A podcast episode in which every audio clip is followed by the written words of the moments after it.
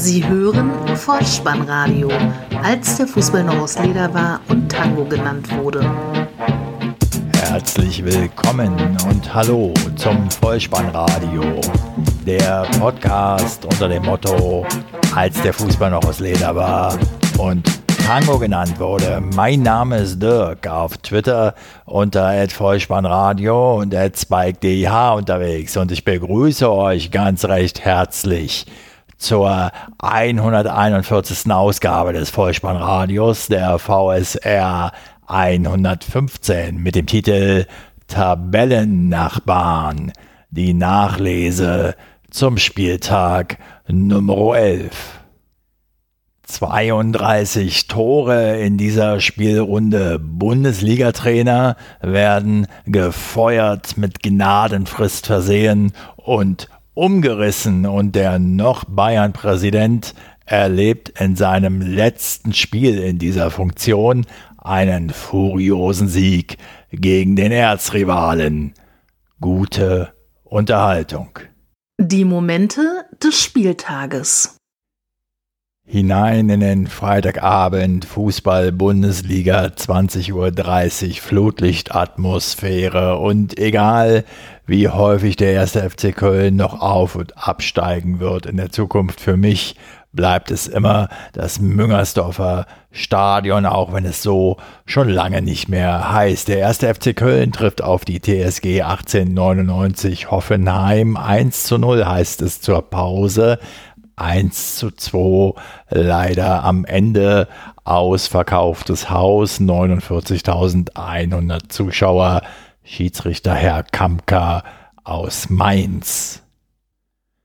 Hereinspaziert also in die Bonbonfabrik Bundesliga. Kamelle werden noch nicht geschmissen, dafür aber der Übungsleiter raus. Sportchef Armin Fee und Trainer Achim Bayer-Lorzer sind Geschichte beim FC.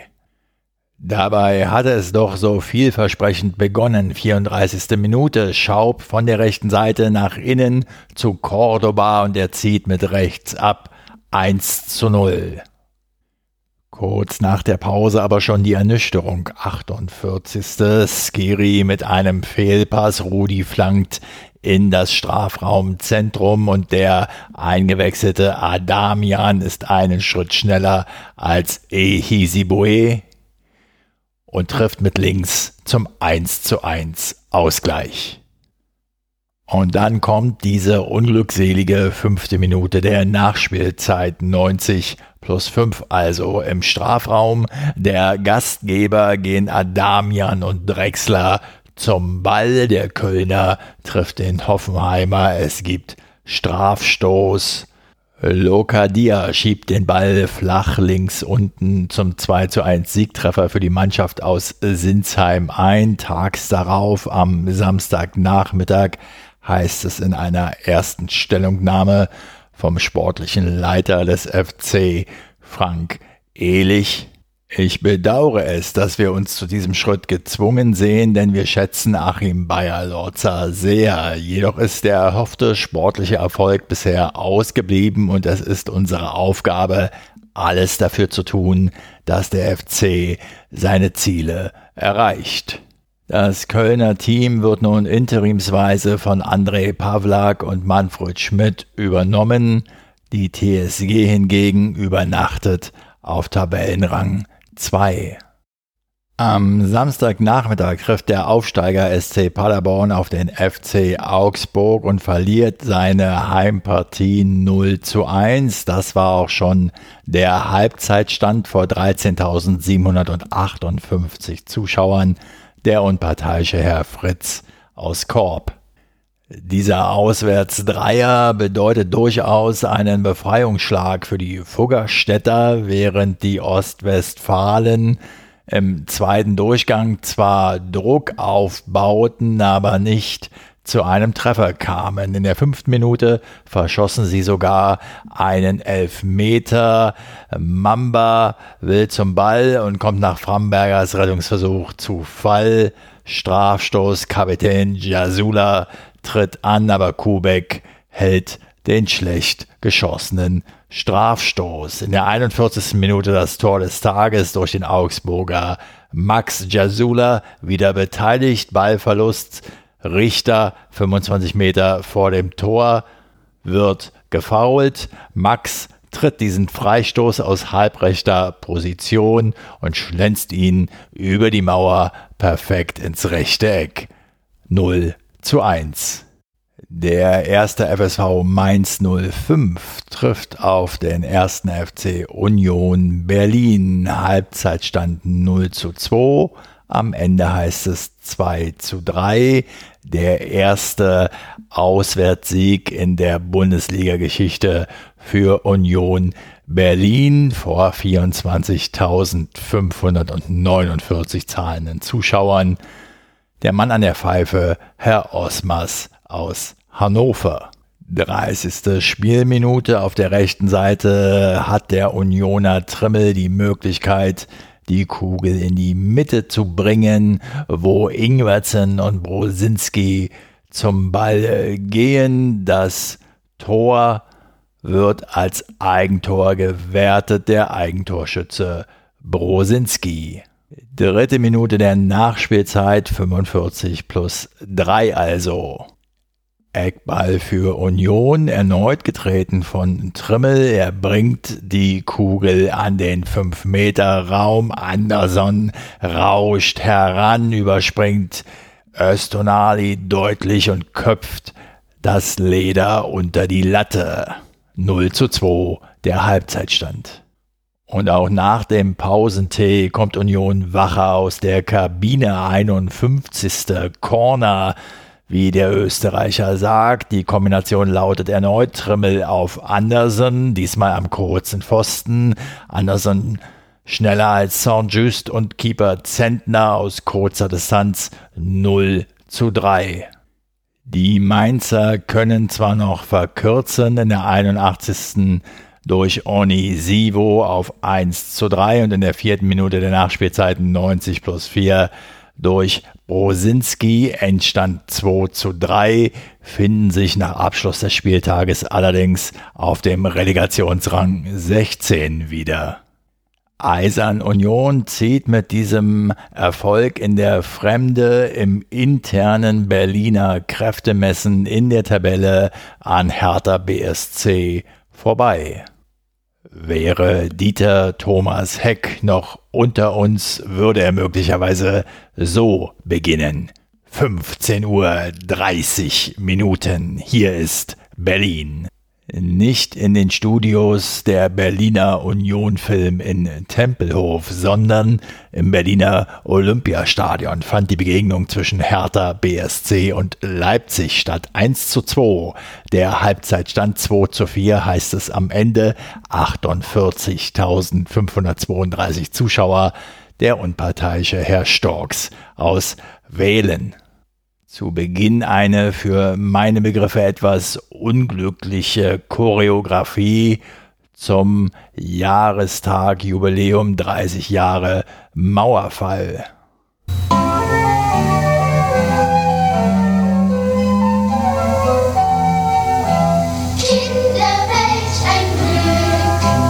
Natürlich habe ich mir dieses Spiel in der Live-Option äh, gewählt und in der ersten Halbzeit habe ich eine etwas zähe Begegnung zu Gesicht bekommen. Hertha sehr defensiv eingestellt, wenig los.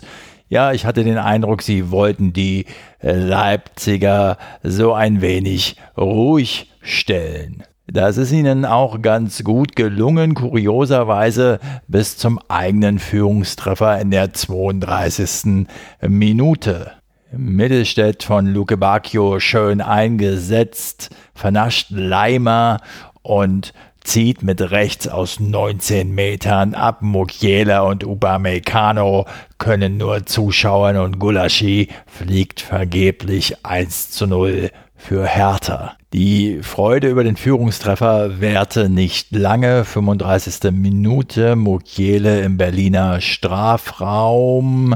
Der Ball springt an die Hand von Rekik, danach in sein Gesicht. Storks lässt zunächst weiterspielen. Der Video Assistant Referee kommt zum Einsatz. Es gibt Strafstoß. Werner vollstreckt 38. Minute 1 zu 1. In der ersten Minute der Nachspielzeit der ersten Halbzeit steht Rekik erneut im Mittelpunkt des Geschehens. Forsberg schickt Paulsen auf die Reise. Der legt 23 Meter vor dem Tor auf Sabitzer zurück. Schuss abgefälscht, eben von Rekik. Die zwischenzeitliche Berliner Führung gedreht. 1 zu 2 der Halbzeitstand. Mein Zwischenfazit zur Pause lautete ungefähr so, immer wenn Leipzig wirklich wollte, dann konnten sie auch. Sie waren jederzeit Herr des Geschehens und konnten zu jedem Zeitpunkt des Spiels zulegen, wenn es dann vonnöten war. Wir gehen in den zweiten Durchgang, in die 73. Minute und kommen zu einer Szene, die bei allen Berliner Verantwortlichen für Unmut sorgte. Der Ball segelt in den Leipziger Strafraum. Dort gehen Leimer und Stark gemeinsam zum Kopfball. Niklas Stark bleibt danach liegen. Es stellt sich heraus, er erleidet einen Nasenbeinbruch. Gute Besserung. Das deshalb, weil der Österreicher Leimer ihn mit dem Unterarm im Gesicht erwischt hat. Zudem trifft der Ball auch noch seinen Arm. So die Frage, gibt es nun Strafstoß wegen Foulspiel oder Handelfmeter? Als emotional beteiligter Zuschauer kann man sich ja in der ersten Erregung durchaus ruhig zurücklehnen, denn freundlich helfen uns die Paten, oft und gern mit Patentaten. Selbst wenn es der Referee auf dem Platz nicht sofort genau sieht, gibt es ja immer noch den Video Assistant Referee. Und wie ihr ja sicher schon bemerkt habt, habe ich mir zu diesem feierlichen Anlass die Patenbrigade eingeladen. Die Transferleistung, den Begriff Paten durch VAR zu ersetzen und dann die Schlüsse zu ziehen, überlasse ich euch. Klug bedienten unsere Paten, Bonbon, Elektroautomaten. Wir übernahmen dann die Rolle der strengen na, dann machen wir das doch einmal und übernehmen die Rolle der strengen Qualitätskontrolle. Sören Storks griff selbst nicht ein, er bediente sich aber auch nicht dem Hilfsinstrument Video Assistant Referee. Das war nicht gut, zumindest für die Berliner nicht. Der Rest des Spiels ist schnell erzählt. 86. Minute, Einzelleistung des eingewechselten Kampel. 15 Meter Torentfernung, halblinke Position, Schuss flach ins rechte Eck, 1 zu 3. Erste Minute der Nachspielzeit, 90 plus 1 also. Timo Werner trifft zum 1 zu 4. Und in der zweiten Minute der Nachspielzeit darf auch Selke nochmal verkürzen, 2 zu 4 der Endstand. Leipzig dominierte die Partie über die gesamte Spielzeit. Am heutigen Sonntag habe ich dann einen Artikel in der Berliner Morgenpost gelesen, verfasst von den Hertha-Auskennern Uwe Bremer und Jörn Lange, die im Tenor einstimmten auf eine Gnadenfrist für Ante Czovic bis Weihnachten. Punkte müssen her will man die Aussagen von Michael Preetz auf der Mitgliederversammlung zum Thema Trainer kurz zusammenfassen. Nach Abschluss dieses Spieltages sind die Berliner Vereine Hertha BSC und der erste FC Union Berlin, also Tabellennachbarn. Und bei dem Begriff Nachbarn fällt mir Hans-Werner Kock ein, ein legendärer Moderator der Berliner Abendschau, der seine Sendungen stets mit dem Claim beendet hat, Macht's gut, Nachbarn. Es wäre sehr zu wünschen, würden beide Berliner Vereine diesen Ausspruch bis zum Ende der Saison beherzigen.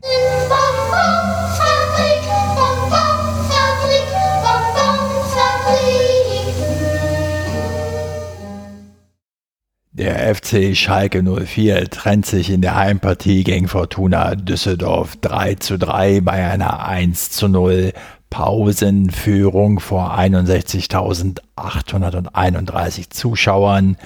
Der Schiedsrichter Herr Hartmann aus Wangen. Königsblau hat dreimal geführt, am Ende doch nur Remis dank Ruven Hennings, der Goalgetter für die Düsseldorfer. 33. Minute. Nübel Raman Caligiuri mit rechts ins lange Eck 1 zu 0. 62. Minute Hennings zum ersten 1 zu 1. Standard in der 67. Eckball Ochipka Kabak im Kopfballduell gegen Adams klarer Sieger 2 zu 1. Düsseldorfer Konter in der 73. Tommy und Kovnatski hebeln die Deckung der Schalker auseinander. Der Ball landet bei wem? Na klar, bei Ruven Hennings 2 zu 2. 16 Meter Torentfernung, 79. Spielminute. Serda zieht ab, der Ball ist abgefälscht, schlägt ein zur dritten Führung für die Gelsenkirchener. Wer braucht noch einen Luke Bacchio, wenn ihr noch einen Ruven Hennings hat? 85. Spielminute ein doppelter Doppelpass zwischen Eihahn und Hennings. 3 zu 3 verdienter Auswärtszähler für die Funkelmannschaft. Und weil diese Episode ja im Zeichen der Bonbonfabrik steht, Alexander Ristic, ein legendärer ehemaliger Fortuna-Trainer, hatte immer Bonbons in der Tasche, um damit die Schiedsrichterassistenten, damals Linienrichter, zu bezürzen. Und plötzlich laufen sie wieder und sie spielen sogar Fußball miteinander.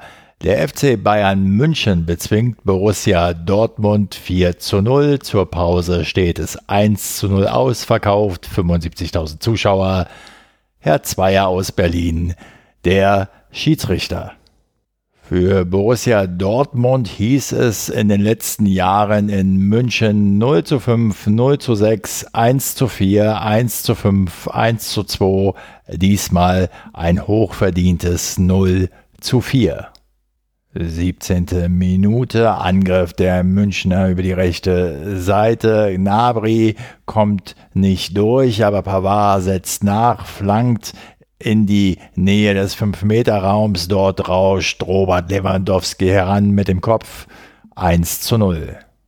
47. Javi Martinez mit einem Steilpass auf die linke Außenbahn. Müller geht seinen Weg und gibt den Ball nach innen, wo Lewandowski noch verpasst, aber Serge Gnabry netzt ein. Die Frage Müller anfangs im Abseits ja oder nein, aber er war hinter der Mittellinie gestartet. Das Tor also korrekt 2 zu 0.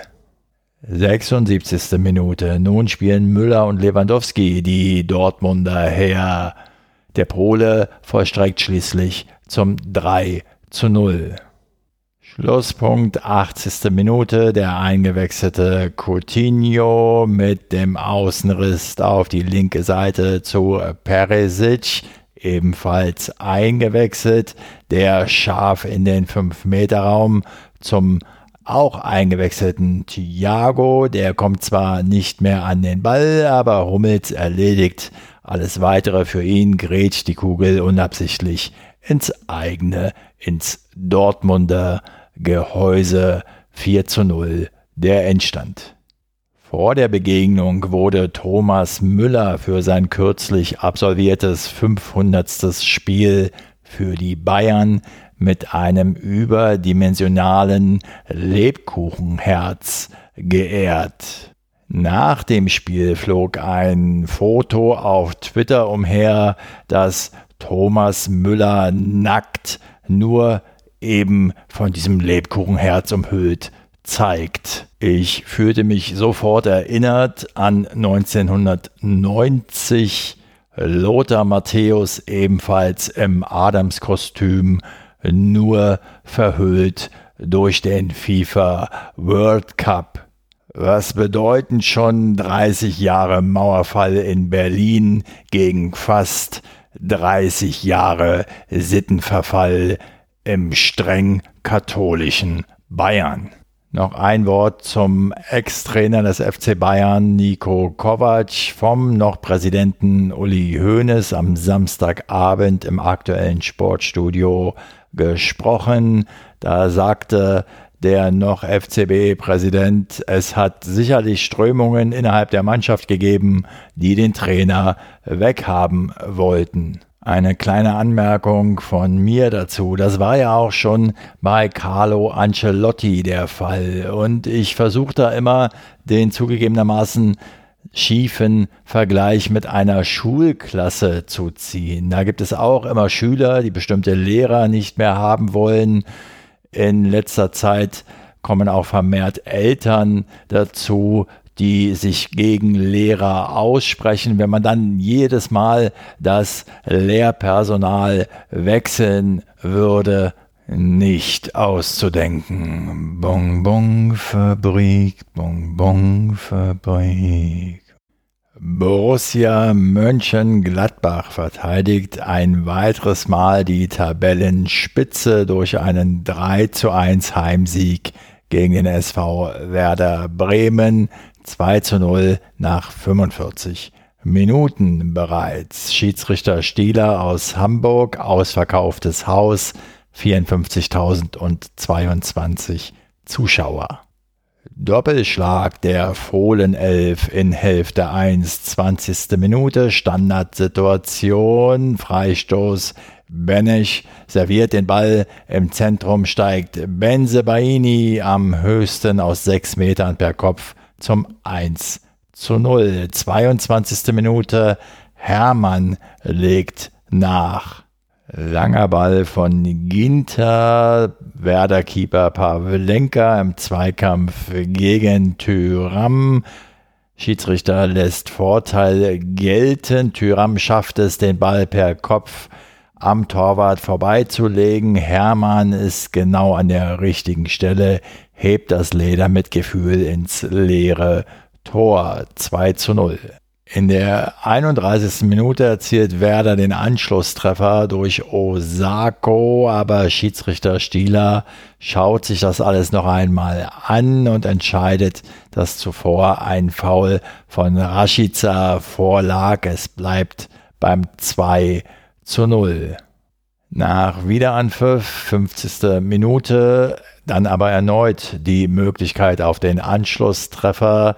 Der Gladbacher Benzebaini trifft im 16er den Bremer Osako am Fuß. Strafstoß. Klaassen tritt an. Klaassen vergibt. Sommer hält bravourös. 3 zu 0. Das war's dann wohl. Hermann mit seinem zweiten Treffer an diesem Nachmittag. 59. Sein Mitspieler Zakaria spielt ihn an, sein Gegenspieler Friedel lässt ihm zu viel Raum, so trifft er dann ins linke Eck. In der 87. sieht der Gladbacher Benzebaini nach einer Grätsche gegen Bittencourt die gelb-rote Karte und in der dritten Minute der Nachspielzeit 90 plus 3 also kommen die Weserstädter zum Ehrentreffer. Rashica legt links zu Bittencourt raus. Der schlänzt den Ball mit Hilfe des linken Innenpfostens ins Tor. 3 zu 1. Werder Bremen spielte für einen so frühen Sonntagnachmittag einigermaßen gut mit, vergab allerdings inklusive Strafstoß zu viele Chancen und die Gladbacher, sie bauen ihren Vorsprung an der Tabellenspitze nun sogar auf vier Zähler aus. VfL Wolfsburg gegen Bayer Leverkusen oder wie es der Sky Reporter sagte, El Concernico. 0 zu 1 nach 45, 0 zu 2 nach 90 gespielten Minuten. Der Schiedsrichter Herr Gräfe aus Berlin und 24.112 Schaulustige. 25. Spielminute, Abschlag von Radetzky, der von Volland auf Bellarabi verlängert wird. Der nimmt Fahrt auf und hat im Abschluss beim Tanz gegen vier Mann noch etwas Glück, vollstreckt zum 1 zu 0. Kicker Online allerdings schreibt von einem irregulären Treffer, äh, weil er vor Vollands Pass seinen äh, Gegenspieler Tisserand klar geschubst haben soll und sich so einen unfairen Vorteil verschafft hat. Auch die Wölfe hatten Chancen, so in der 51. ein Schuss von Arnold aus 20 Metern, starke Faustabwehr von Radetzky. Auch die 81. Minute Gulavogi bricht auf der rechten Seite durch, gibt den Ball flach und scharf nach innen. Weichhorst kommt an, aber er wird von Bender irritiert. Der Ball trudelt haarscharf am linken Pfosten vorbei. In der sechsten Minute der Nachspielzeit macht der eingewechselte Paulinho alles klar 0 zu 2.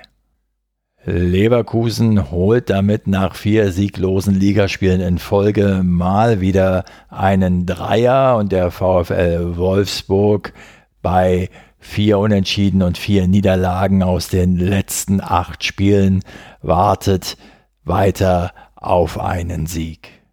Das Schwarzwaldstadion restlos ausverkauft. 24.000 Zuschauer. Der SC Freiburg schlägt Eintracht Frankfurt mit 1 zu 0. Torlos vor der Pause Schiedsrichter Herr Brüch aus München.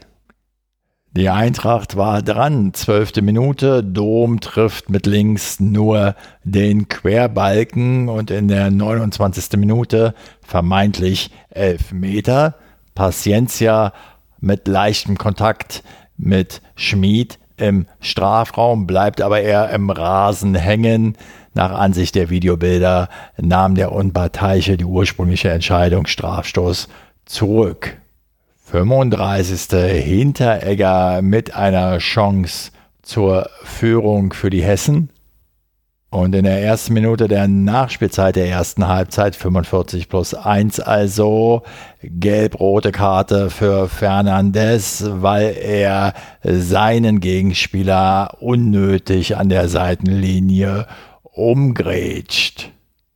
Die Breisgauer also im zweiten Spielabschnitt in Überzahl, die sie zu nutzen wussten. Lienhardt mit einem Seitenwechsel. Günther nimmt auf der linken Seite Tempo auf. Im Zentrum haut Waldschmidt über die Kugel. Dahinter ist aber Goalgetter Petersen zur Stelle entgegen der Laufrichtung von Eintracht-Keeper Renault flach ins linke Untereck 1 zu 0.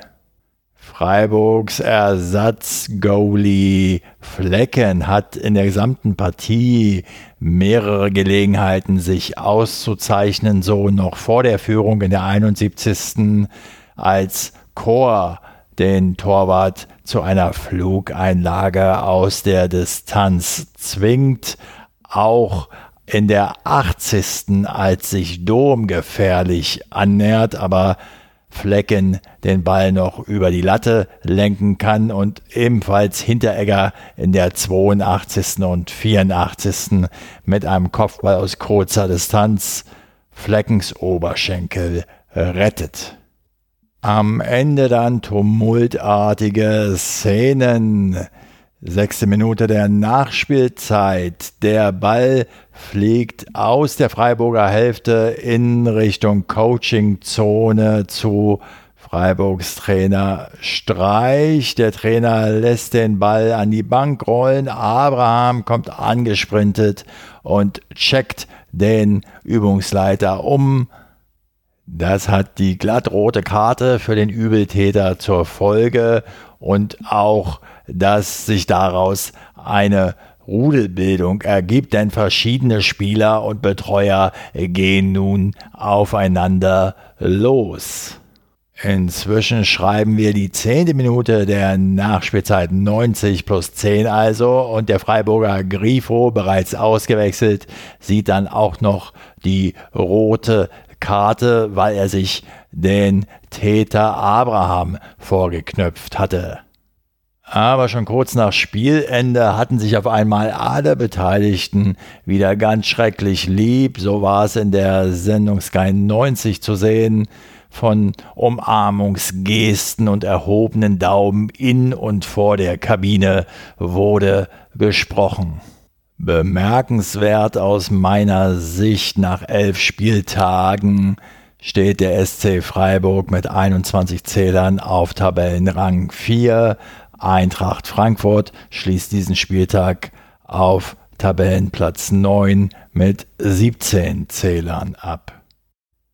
Somit hat das Vollspannradio die Momente dieses elften Spieltages wieder für euch pflichtbewusst und mit Freude zusammengefasst. Nun können wir alle wieder ein wenig durchatmen. Es steht eine Länderspielpause an. EM-Qualifikation ist angesagt am 16.11. in Mönchengladbach im Borussia Park gegen Weißrussland und am 19.11. in Frankfurt gegen Nordirland.